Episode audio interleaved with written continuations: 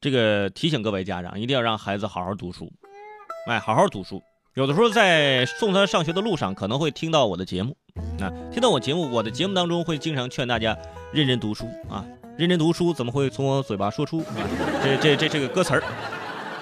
为什么要好好读书？因为现在你看各行各业，首先面临着一个竞争，就是以后的人工智能 AI 可能会取代很多的这个工种啊，很多人可能会面临这个跟那个机器人去竞争的这样的一个状态。另外就是各个岗位啊，现在对这个文化水平的要求也是越来越高了。在朋友圈刷到说最最近这个武汉市洪山区城市管理委员会啊，公厕管理站要招两位公厕管理员，最低学历要求是本科，啊，如果说是硕士研究生更好。哎，很多朋友当时就懵了啊，不好好读书，管个厕所我都不够格了吗？对此，武汉市洪山区城管委这办公室的相关负责人表示说，目前在岗的公厕管理员都是本科生，主要工作内容是对公厕进行日常的巡查、维护。发现问题，解决问题，啊，公厕管理员并不是说清洁厕所的，主要是负责管理。我觉得人家的解释就非常有道理，对不对？呃，大学不是有个专业不是公管吗？公管公管公共厕所管理，呃，当然不是。那公管的同学可能要顺着电波就过来找我理论了，解释一下啊，公管是公共事务管理，而不是公厕事务管理。那呃，不过也别小看这个公厕的管理。不是你小学的时候这个劳动委员就能干出来的事儿，呃，为什么要本科？那就需要一些本科的知识要高级一点。你比如说，如何让这个公厕的布局更加科学合理？如何啊提升这个公厕的这个整洁的程度？有什么好的科学方法？都是需要一些研究分析的，可能需要一些柱状图啊啊这个线路图啊，或者是这个 PPT 呀，去去好好的。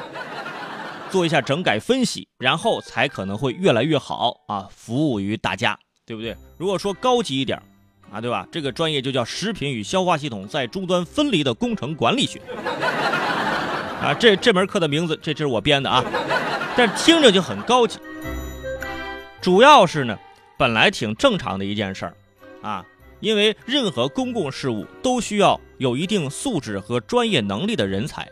别一想到这个厕所的职务啊，就是怎怎么怎么样，就是清洁厕所，呃，所长、厕所所长，怎么怎么样，是吧？还卖卫生纸的，任何岗位都需要有人工作，啊，只要是为人民服务，劳动就是光荣的。所以家长们不要再说孩子了啊，再不努力啊，以后你你就去管厕所啊，管厕所也需要学历哦，啊，你不要看不起这个劳动工种啊。所以我觉得有些家长对于孩子的教育啊，小时候有时候一两句话可能会给孩子印象非常深刻啊。你呃一些名人名言啊，你看人家谁家那小谁，这种话以后不要当着孩子的面说，真的是很伤心的。以后长大之后发现那谁家的小谁真的是还不如自己，在小时候一直活在他的阴影之下啊。而且有些家长啊，小时候就喜欢就是给孩子挫败教育啊，你不行，你怎么可以这样呢？啊，你看你以后你怎么怎么怎么样吧？你回老家吧。啊，老家我现在还给你留着地，你可以回家怎么？哎，不要说这，不要说这些啊！积极乐观的引导孩子啊，积极乐观的引导孩子，也不要拿其他的任任何职业去恐吓孩子。我觉得职业没有高低，没有好坏，对吧？你做任何职业，把自己做好，三百六十行，行行都出状元。